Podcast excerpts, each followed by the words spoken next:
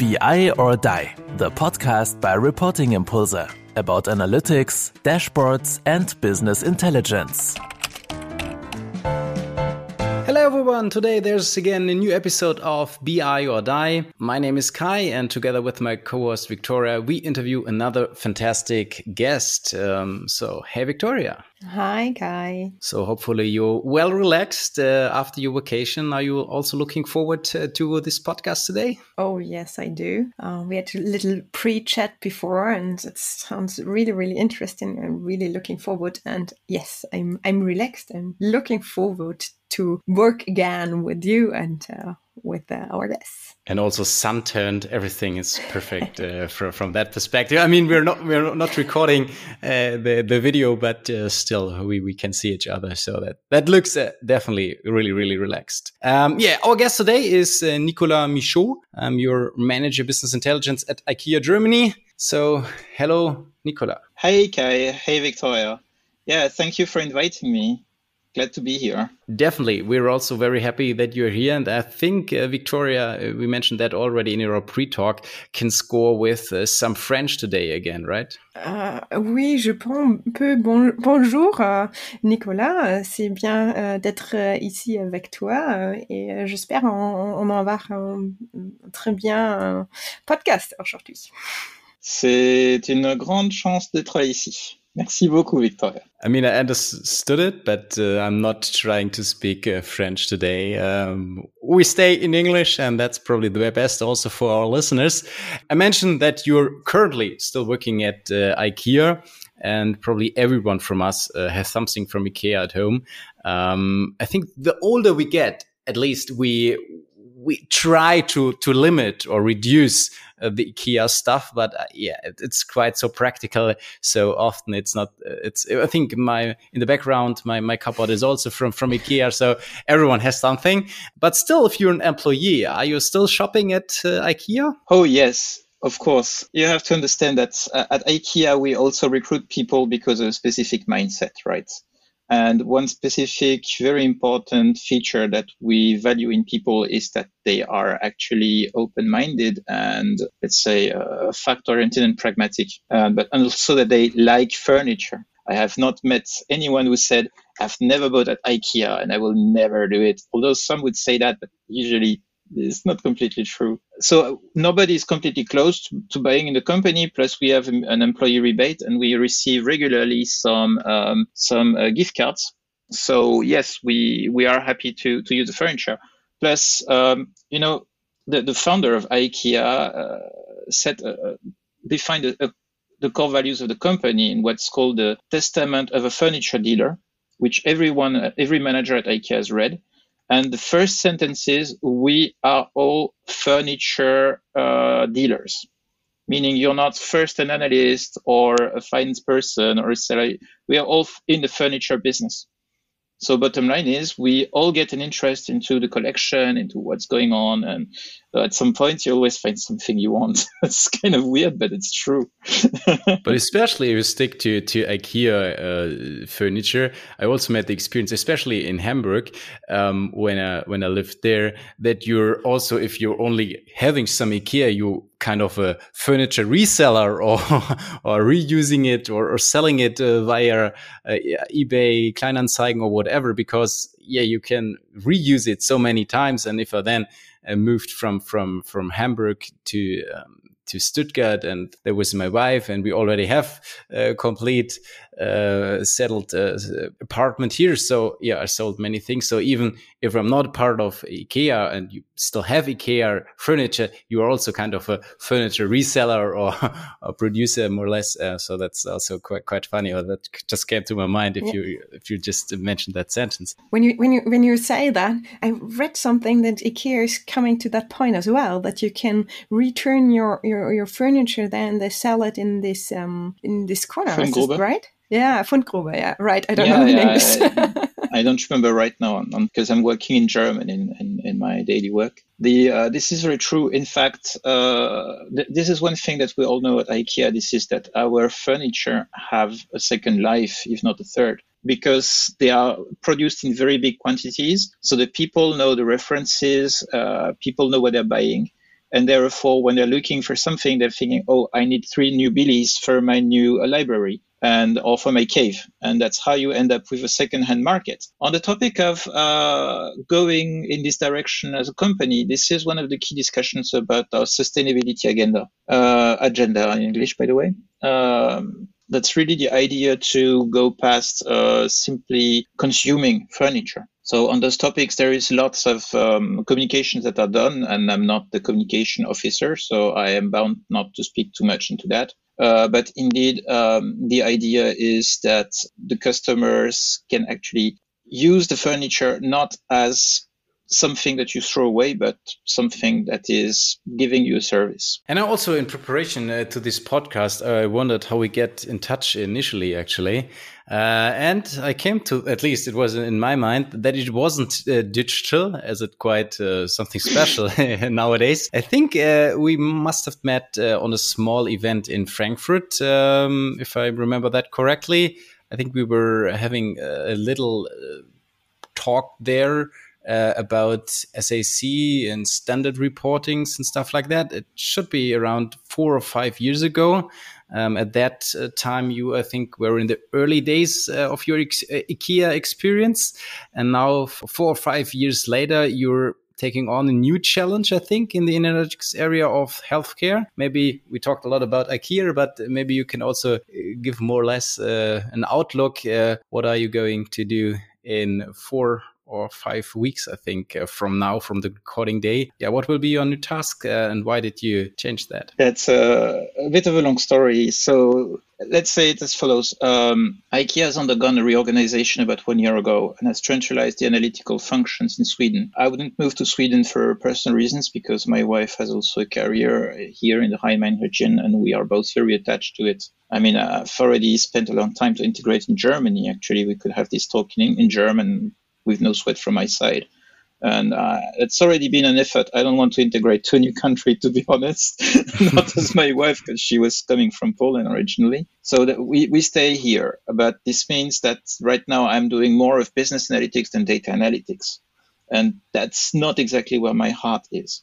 So therefore, I was looking for something different and looking for a company which is uh, much more focusing at uh, changing its business, that's its business model, working on it, because that's where analytics can bring the, the biggest, the highest value. Um, in, in companies that are very established, job of the analyst is very different. So I've chosen to join uh, Qualifyze because this is a company which uh, is still in a very early stage. There are 30 people, still very with a very strong startup mentality. I will be the oldest employee, pretty much by far. So it's been discussion during the interviews was quite fun. And yes, for the moment, the, the job is as big as I can think because the sheet is partly blank.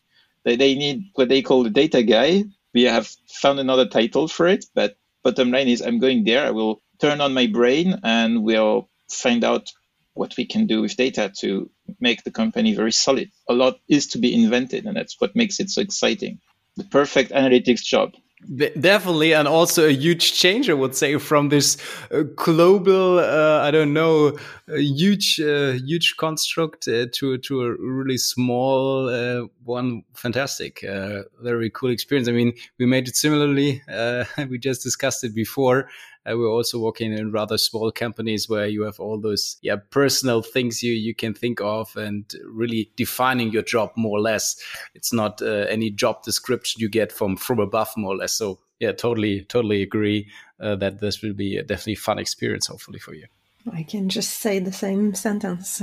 Coming from a huge company, going to a small, founding a small, uh, it's it's really another work, but it's really worth to do that. You know, for, for me, the very important thing, I think that the way I rationalize this experience or this feeling is when you start in a, in a small company, uh, actually, a lot of the processes, the business model itself, a lot is still um, uh, in flow. Like things are not already sorted out so you need actually analytics as a way to actually be database, to understand facts, to discover opportunities, think sometimes also strategically. And this is a very ad hoc world. where you would work on on solving problems, solving questions. When you are in a bigger company, like for example IKEA, you already have a lot that is already being codified, even 20 to 30 years ago. That's things the company stands for.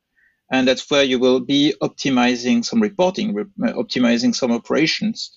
And the, the approach is quite different. And on top of that, because it's so large and it's global, you have as an analyst in a market, so this means as the responsible for analytics in a country, you have to simply let go because some of the uh, analysis, some of the reports and everything need to be done at a global scale. Otherwise, they make much less sense because you benchmark your local market with that of France, with that of UK, with the US or China. And that's the way it should be. And on those situations, you pretty much stay in the way if you want to go too deep. So that's something that you have to learn for yourself and live with that. This is sometimes your favorite topic is going away. And yeah, well, in a small company, there is probably the other challenge, which is you really want sometimes to do this analysis, yet it's not the most important thing to do right now. But at least you are part of the decision. It's not imposed from outside. So I think this is this, this kind of mental freedom that that is possibly something that analysts cherish the possibility to influence your roadmap. Definitely. Yeah. I can can totally figure that out. And above all, I think there's a lot of policy included in, in larger associations beyond the things you described here. Uh, so yeah, but, but, I think that is enough uh, of the of this preface. Let's start with our real questions, uh, more or less. Uh, there are two versions. Uh, there are the private ones and the, the business ones. But uh, with I don't know, Viktoria, you, you can choose. what are the first ones? We we start with the we already started with the professional ones, so maybe we turn around and do some some some business stuff, uh, the normal normal five five question, and then in the end we we get a little private talk in the end. Um, okay, um, that sounds good. Yeah, uh, so uh, let's start with the first question. as we have said, you have already worked a long time. I think over fifteen years in uh, business intelligence. Twenty-one. 21 already. Oh, oh, okay. Even even more. Okay. And uh, so you have a lot of experience and you you know like us that changed a lot. What what do you think changed most or what are your experience where you see the the trend going? That's a very interesting question.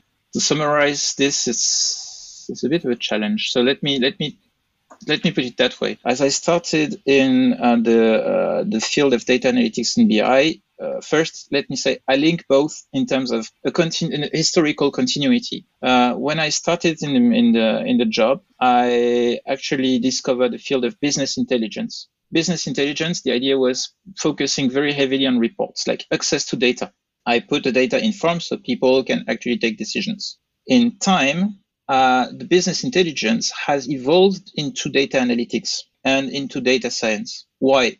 Simply because it's not enough to give data. It is important to give the right data to the right person about the right topic at the right time. Many BI projects back then, uh, in the early 2000s, actually failed because the data would come too late, or the question wasn't the right one, or the business wasn't involved. And uh, this has all evolved, I think, aligned in, in line with the, the growth of the, the startups and the digital era, because new companies came with models that were much more agile, companies that were evolving like by the hour almost. And um, this meant that the access to data was more about solving problems rather than simply making sure that the manager can do his job because the job of the manager itself would change. One day you would do this, the other day you would do that. And this is why I think uh, we have all turned into uh, a much more problem solving approach um, this is especially drastic in my case because um, I have learned data analytics, uh, most the most modern data analytics from an American group, which was meant by people coming from McKinsey, Accenture, and stuff. They always started with the problem, and then said sometimes you can solve the problem simply by pulling a PowerPoint from uh, two weeks ago or two months ago with the figure that is 80% correct. And I think this is a very key evolution in the field of data analytics that the people are more and more aware of the problem solving approach And because of that, they're also much closer from the business questions. And in the same time, the business, like the users, have grown uh, more and more aware of the importance of data and the importance of business intelligence and are starting to get, well, not only starting, but i've grown more and more capable of asking the right questions. What do you think? Can we solve this problem? And now the second very big evolution in the brand is to turn uh, data into a product. Back then, we uh, were focusing at giving access to data in a report or in an Excel so that someone could take a decision and this decision was transferred to the organization and was carried over by people. You would create a score for a CRM tool so that the people would prioritize their tasks. Nowadays, very modern, you produce an analysis, often in Python or R, uh, that produces the score and feeds it directly to engines that will automate already a part of the actions.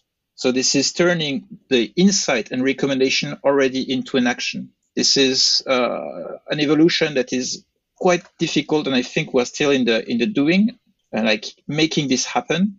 It won't work for every business, but uh, this is very clearly one of the, the big questions that come over and over again when you do some interviews, talk with peers or whichever this is.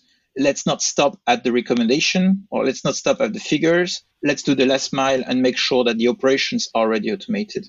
I think that's a really, really important point you, you mentioned. Just um, to address um, I, I think there's an, a third point. Maybe it's the um, the data is available available because um, years ago I remember you had your SAP, but there was nothing. Nobody was thinking of marketing data. I remember like we could wanted to do a marketing dashboard and I say, uh, yeah, okay, uh, we can do the turnover and what else. Now you're talking about CRM system like Salesforce or whatever, and they are directly connected. And even in a in a lake or some kind of uh, data warehouse together with your other systems and even even further. So um, I think the availability of data and um, um, the what you said the time you spend getting this data is so much reduced. So um, I think uh, there was done a lot of work in the last last uh, 10, 10 to mm. 20 years. You're, you're very right. Uh, for me, the, the, the, key evolution there is big data. Uh, when I started in big data in BI, uh, back then we would build,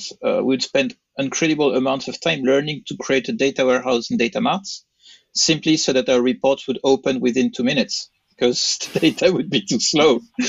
now with big data, there is simply no boundaries anymore to any kind of analysis we're doing. And back then, we would have data engineers, uh, so ETL specialists, we would call them back then, who would be there to actually put the data in form, would message them until they they go into into the format that was predefined. But nowadays, you can, in many cases, take an analyst, throw him to a, a bunch of tables which he can join, and uh, actually create an impact without much external help if the data is not too crappy. Uh, so that's uh, that's a very big change because back then you would need to really structure your entire team but uh, I remember um, a discussion that you guys have, have monitored a few days ago with the concept of the data steward.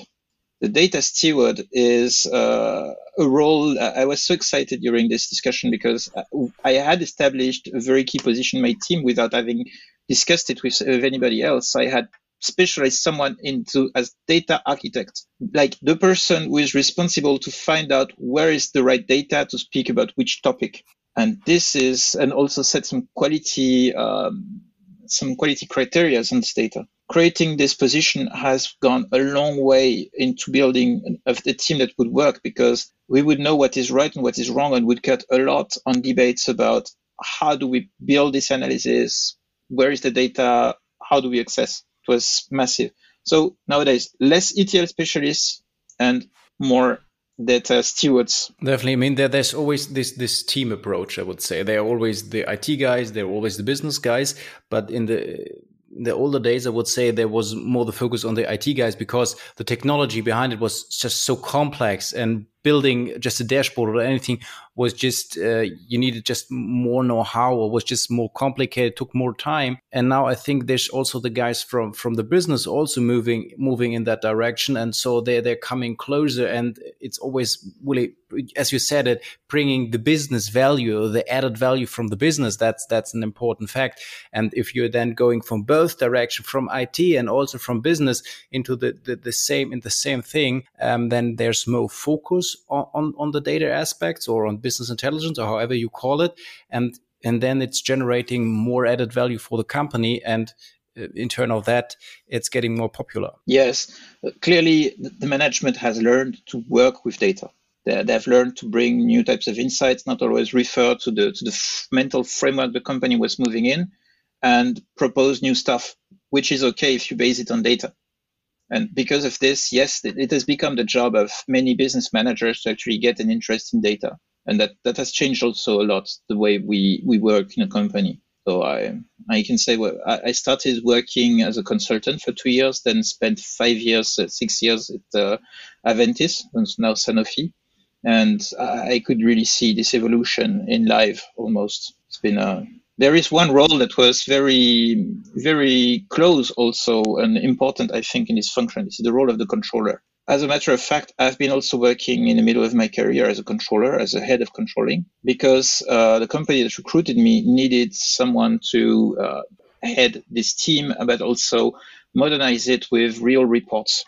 So they needed someone who could do the job as a controller and also uh, build the reporting more in the BI aspect. And um, this type of jobs has become more and more evolving into business analytics because the controller has one and a half foot, bit difficult, but you can do it in the accounting world, like cost centers, reporting structures, invoicing, but in the same time into business modeling and bringing insights. So those guys have done the reverse movement to go, well, not the reverse movement, but the, the, the, the mirror movement to go more and more towards data and less and less precise and both worlds have blended a bit together to become what we have now, meaning business analytics, data analytics teams serving the decision taking in the larger companies to directly change in an agile mode business model. I mean, you, you slightly addressed it and we, we discussed it more or less about the, the roles in the company, but you can also have a look at from from an industry perspective. And you described that you have uh, insights into several industries so far.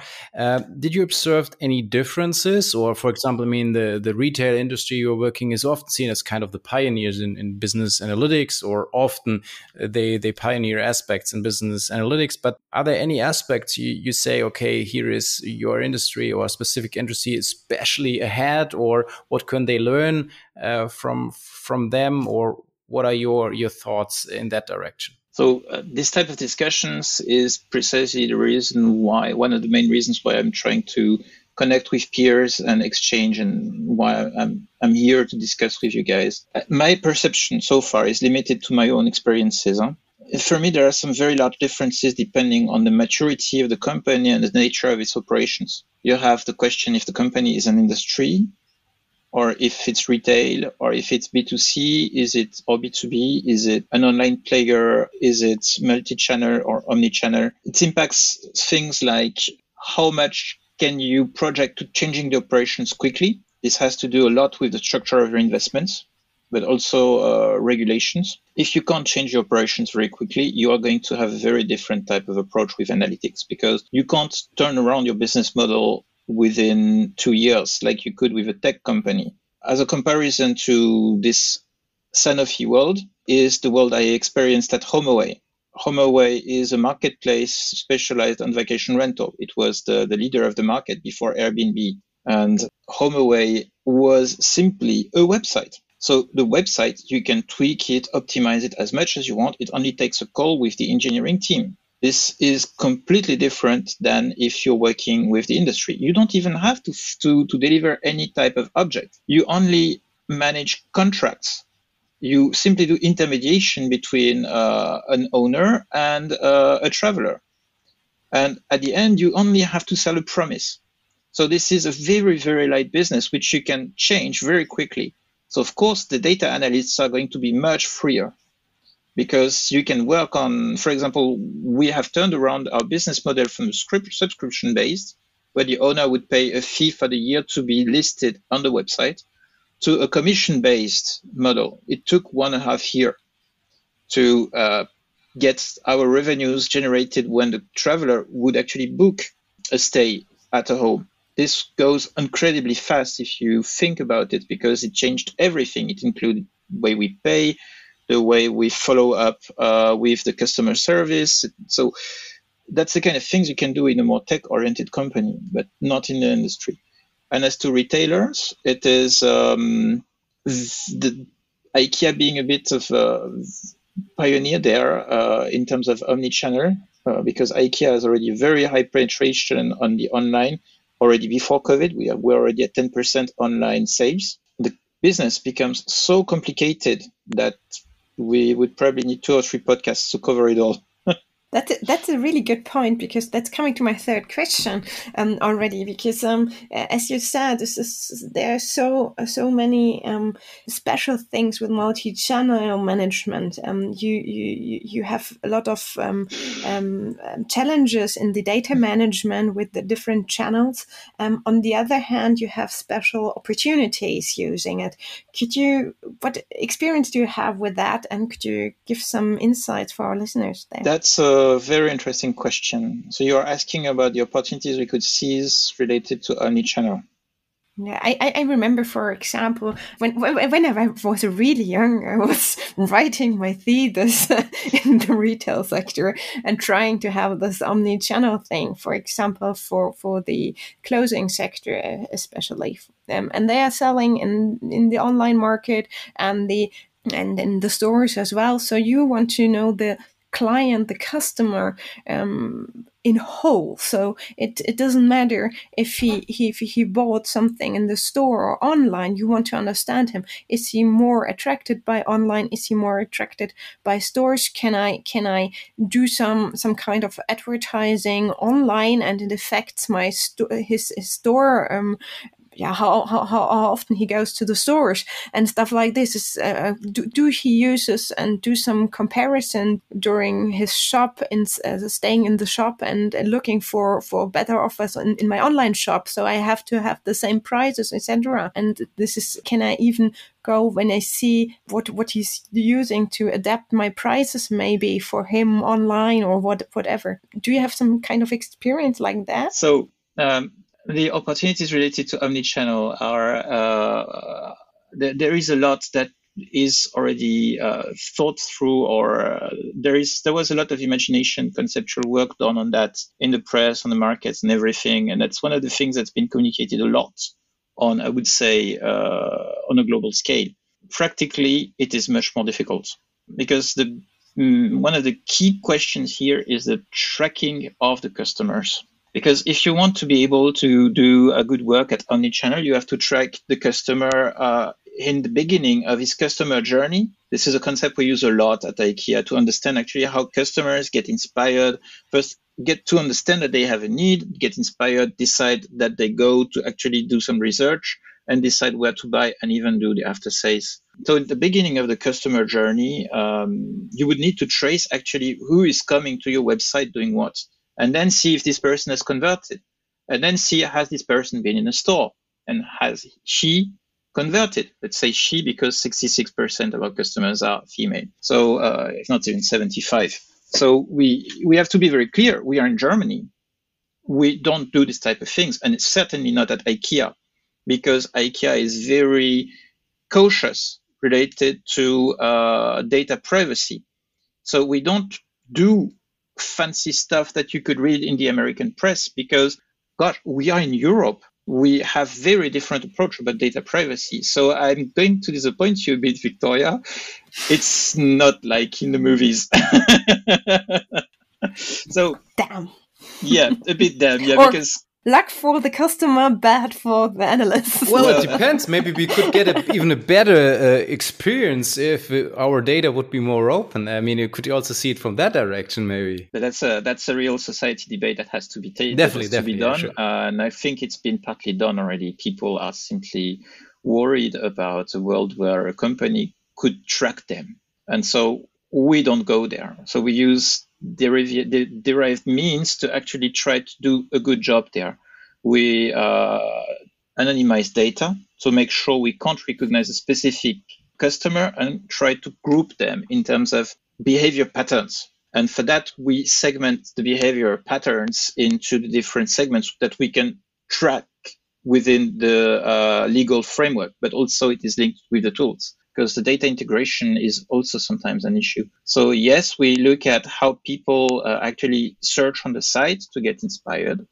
We look at how people actually convert, especially um, a very key question is how do people want to get their merchandise? It's very different if you sell a kitchen or if you sell a few uh, cushions or even a, kitchen kitchen pan that this one is very important and then related to uh, to the stores that's where uh, we have a series of studies which are more like market studies, but we also rely a lot on the sales teams. In fact, IKEA is uh, already over 70 years old.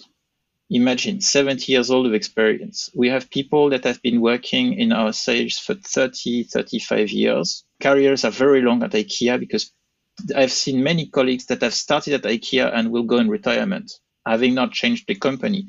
Those people have been said all the time through all the positions they are furniture resellers.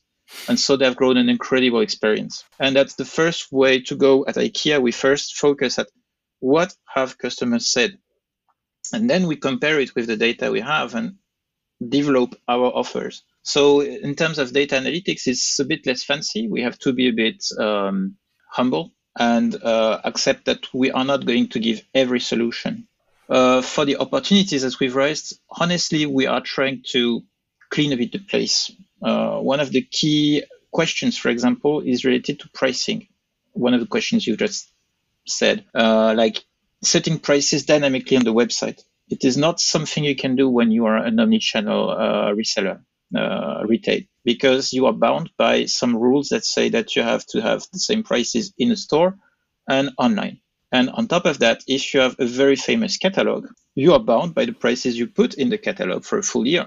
And against that, you have a company like, for example, Otto, who doesn't have that. And they can actually adjust their, their prices, or you take Wayfair or anything. Those people can build an engine that is adapting their prices dynamically, and we won't do that.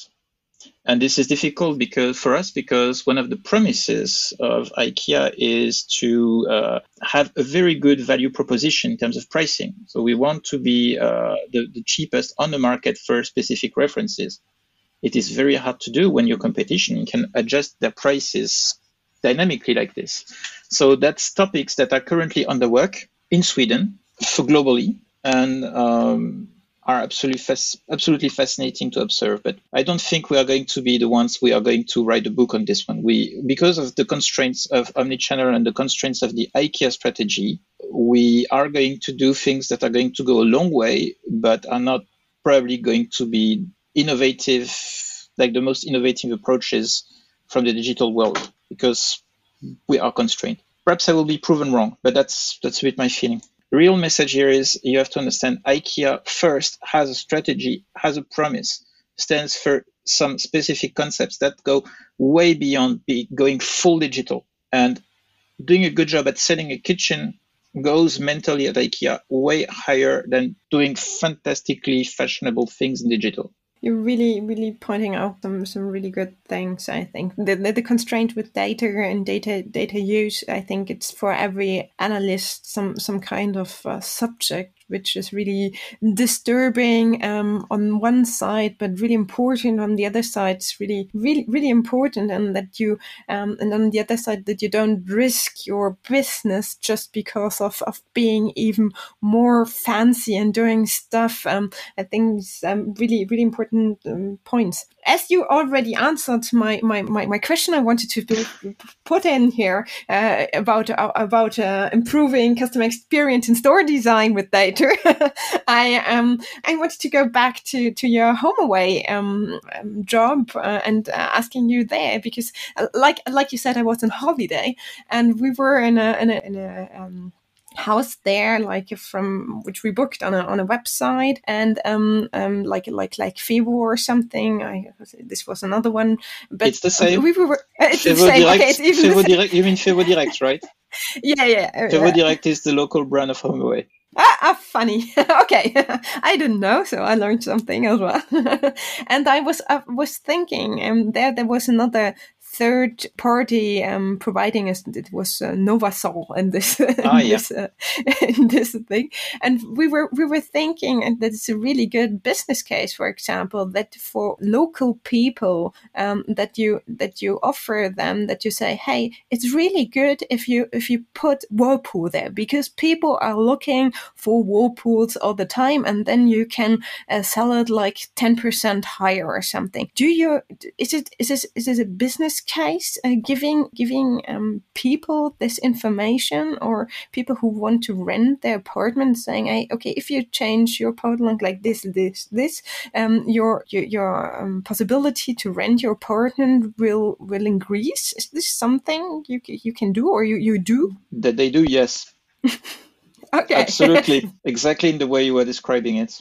That's okay. In fact, uh, this is a project that started with me a bit. Uh, not that I have incepted it, but I've worked a lot on this. To tell you a bit the story, uh, to make it interesting, when uh, so HomeAway was uh, a merger between different brands, like FeWo-direkt from one side, Abritel in France, uh, we had VRBO in, in the US, and the, the HomeAway native brand. So we all blend those those those sites, and at the beginning we had like 10,000 listings, so 10,000 houses from FeWo in Spain, 6,000 from Abritel. Uh, so you, you can imagine we had lists of flats based on different geographical uh, uh, hierarchies coming from different sites from different countries. So you had a prime of geographical hierarchies, prime of languages, prime of whichever you want. And we didn't have a consolidated view about what we have of Mallorca. And Mallorca is relatively easy to say because Mallorca is an island. But if you take, for example, South Spain, how do you organize this in terms of data? Because it's all around the place. So um,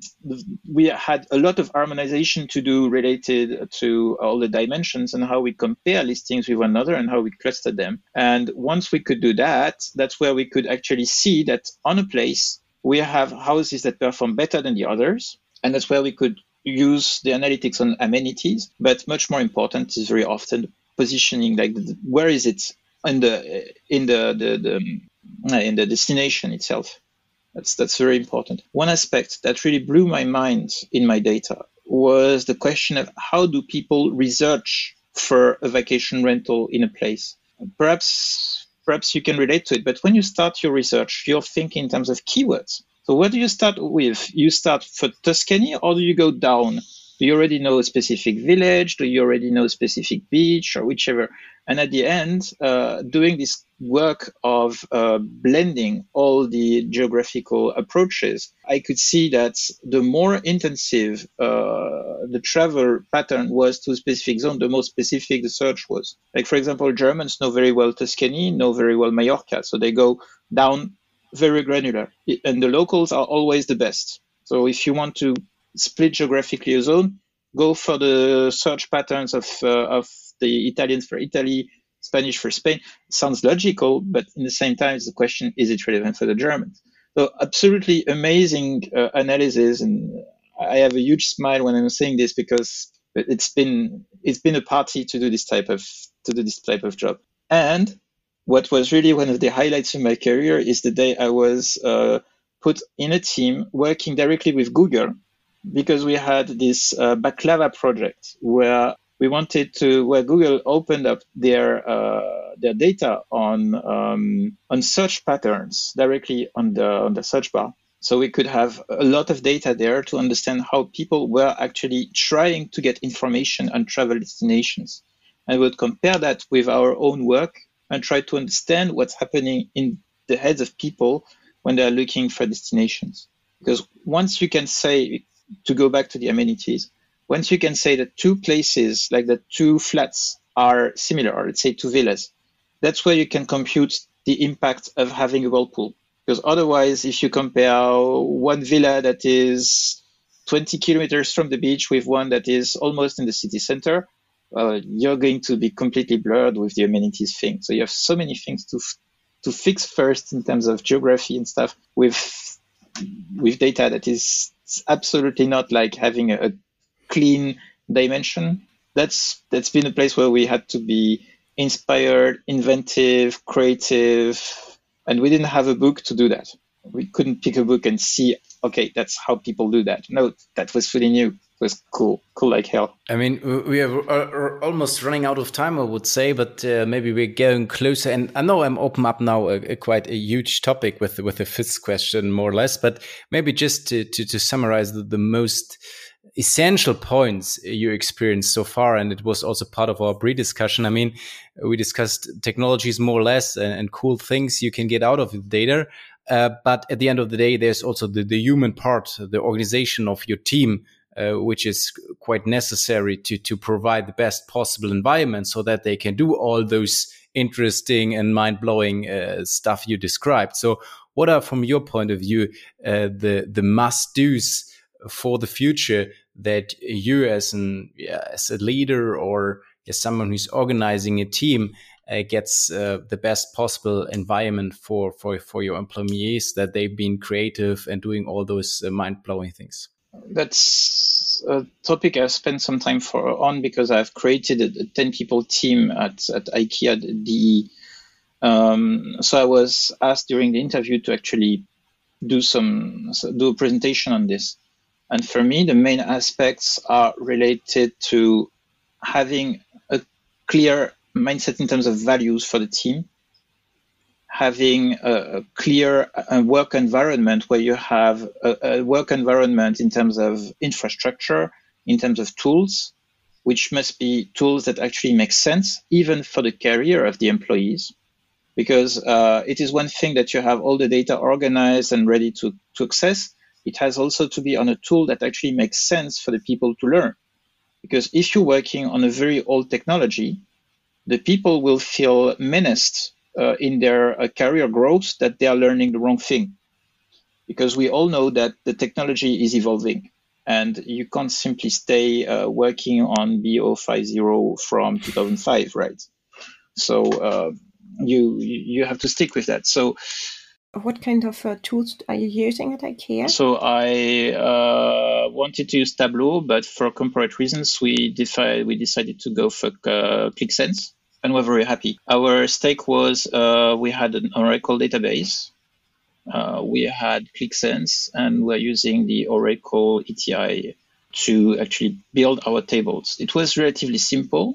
Technology, well, Oracle is not like the most important one on the market, but we had the people that could work with it and where it was very much in usage in IKEA, so it made sense. But uh, Qlik Sense, Python, and R were uh, our tools of choice very clearly. Very important also, uh, and for that we have been super vanilla in our approach was Google Analytics and BigQuery.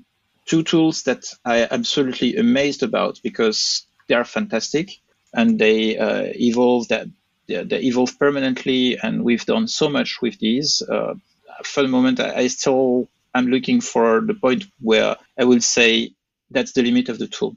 But you hmm. see, I really started with the idea limited number of applications with broader usage, and we try to reuse things because with a team of 10 people, you can't simply have too many tools. The idea was really also to have redundant capacities so that the people can exchange with one another. This was also a very important aspect, which I didn't cover first with the values and the, the, the, the environment, it is to have a team, like people that can talk with one another. Because an analyst alone is going to be someone who will be encountering difficulties because usually you need to talk about your approaches, make sure that you are doing it the right way. Otherwise, very quickly you are going to, to cut corners and are possibly not going to do a very uh, reusable uh, approach, or you are going to, to develop your own style and, and are going to, to take dead ends. So having a team where the people can actually share among peers is very important. I, I think it's uh, it's important to have at least three or four analysts that can talk with one another because they're using similar tools and are working with similar problems or problems that are connected with one another. So team, values, environment, and after that, the entire business context, meaning you need to have a good connection with the business and have a clean roadmap that is connected with the strategic orientations. I think also Jack described that quite cool in, in the podcast uh, we have earlier. Uh, it takes a data village. So yes, also described it on, on a broader way. And also within the team aspect, really working as a team, being a team, not saying, okay, we are some counterparts or we're opponents or whatever. So we are together working on, on something that that's beyond our personal, own personal targets. I think this is establishing that plus the things like the the modern environment, the, the modern tools, the, the infrastructure uh, you mentioned, having the, the clear and common mindset. Um, that's definitely very very important. Yeah, yeah, yeah. A very key aspect uh, about the establishing an analytics team is to have some kind of moral contract with the with the analysts that the job of the analyst is to provide answers and not to do fancy reports. This means that I've always said very transparently to my team, if you find the answer in an old slideshow with data that matches 80%, that's okay. Like this, you go to the next topic in the roadmap, which may be potentially even more technical, where you will learn even more things. But your job is to provide answers. This is how I'm going to measure you. In the same time, and I'm very clear with them, this is my job is to make sure that you grow professionally, which means that you also meet analysis that bring you forward related to your appetite. So there is like a balance to find here. But uh, to, to be sure that you get all the means that you need to nurture a team, like budgets, tools, and everything, you have to make sure to show the people that you're doing it with a purpose, which is solve the problems of the business. And for that, you can be sometimes going a long way just thinking, shut down the computer, think. That's definitely. And in each and every situation, it could be under the shower, it could be while having some fun with the kids, whatever. So uh, this is also then uh, a, a, flexible environment necessary and also a huge challenge in, in larger corporations to, to, to make that all happen and being flexible enough. That's a good bridge for our uh, for finishing the business part and asking you like in a one minute um, thing, uh, some some personal question. You just um, have to choose. I, I give you two options uh, for five questions, and you choose. So backpacking or all inclusive? All inclusive by far. okay. novel or business journal? Novel, science fiction novel. Good. More French or more German? I have to choose. Clear answer, I would say. say both, both, but okay. sometimes I prefer French, sometimes I prefer German, depending on what I'm doing. When I'm writing technical okay. documentation, I prefer German because it's it's much more precise. I, I, love German for many, many cases. Well, I wouldn't expect that from from from, the, from, from Let's do another podcast on usage of German in technical technical aspects. I'll make you a believer. Early bird or night owl? Night owl. House or apartment? House. Okay, really, really interesting. Especially the French German part. Yeah, we have to discuss this later on, I guess. Backpacking all inclusive as well. you know, there, there is one thing here. Uh, I have left for a different country. I've immigrated to Germany, which means that exotic and uh, discovering things is my daily daily life. And when I'm going on holidays, sometimes I simply want to go to a place in France and have my keys and speak only French for five days. so this is also explaining why I'm less backpacking and stuff because I, am out of my comfort zone almost every day. So Yeah, that's a good point. That's really well. We, we can say only uh, thank you very much. Uh, thank you for your personal insights and also for your many many uh, insights uh, into your business, into your thoughts about how to set up a team and all your experience at IKEA and your other companies you shared with us. I think there was a lot of very very um, good insights for for our listeners. Um, so yeah, that's the moment we we say we say goodbye. And again, thank you very much. And it is a good old tradition. Uh, we remain or leave the last words uh, to our guests. So yeah, please say something better than thank you. But yeah, the stage is yours. We say bye bye, and you have the last words. Bye bye. Thank you, Viktoria. Thank you, Kai. Uh, my last words is um, honestly, in my career, what I've seen is it is invaluable to simply exchange with peers. And although I've moved from one team to the other, and I've seen different contexts, I've always kept track uh, of what were my former colleagues doing. And um, I've exchanged regularly with them, and this has proven very, very useful in the future. And this is why I'm so happy to network with you guys today and exchange because this is what brings someone forward. Because everything I've said in these podcasts are things I was told, things I've exchanged, and there is so much that still has to happen in the future. And it's not something you can do when you are sitting at your desk and only talking with the same five people again and again for 20 years. Thanks for listening to BI or Die, a podcast by Reporting Impulse. If you enjoy our content, please press the like button and subscribe to our podcast so you do not miss another episode. See you next time.